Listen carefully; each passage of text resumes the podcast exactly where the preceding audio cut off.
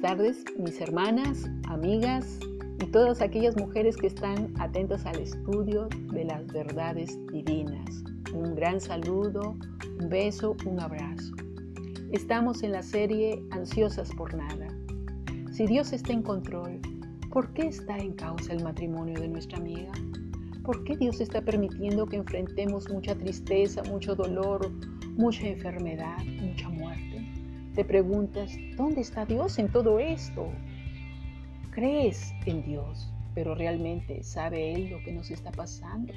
¿Le importa? El deísmo dice que a Dios no le importa. Él creó el universo y luego nos abandonó.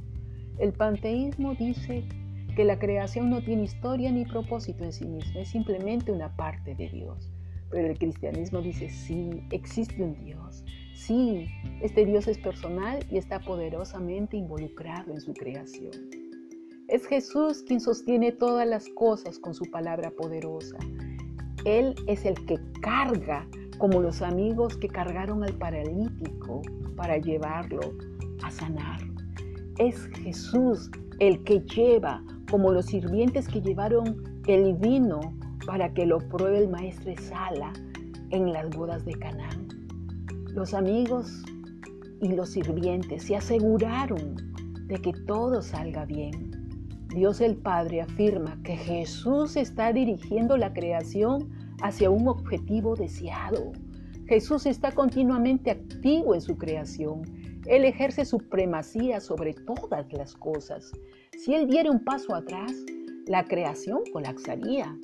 Por causa de Él, las rocas permanecen sólidas. Las leyes de la gravedad y la termodinámica no cambian. De generación en generación siguen igual porque Él vive.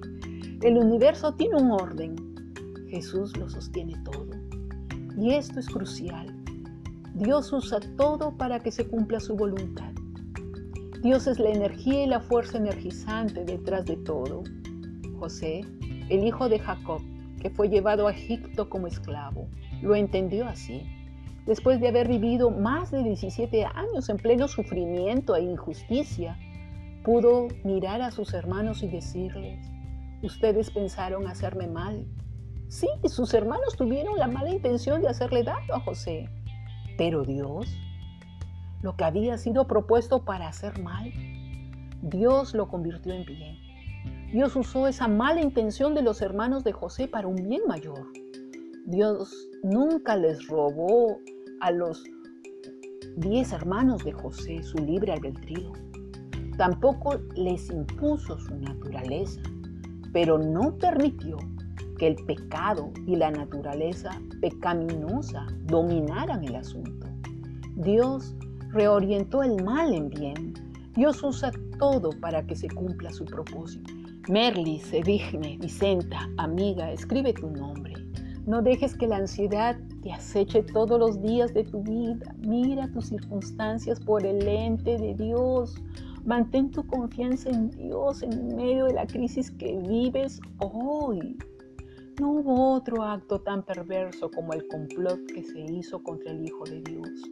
No hubo otro día tan oscuro como el día en que murió crucificado. Todo el mundo pensó que la vida de Jesús había terminado, ya estaba muerto, ya lo habían enterrado, ya no había esperanza, todo estaba acabado.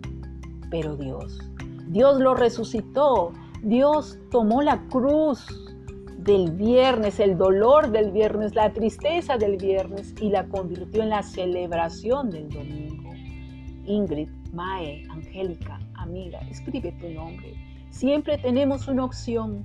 Podemos vestirnos con nuestro dolor o vestirnos con la esperanza que Dios está al control.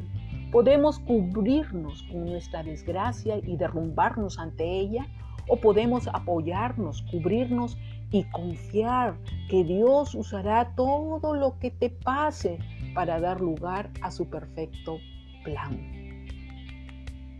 Dios te ayude estos días a seguir confiando en Él. Hasta mañana. Shalom.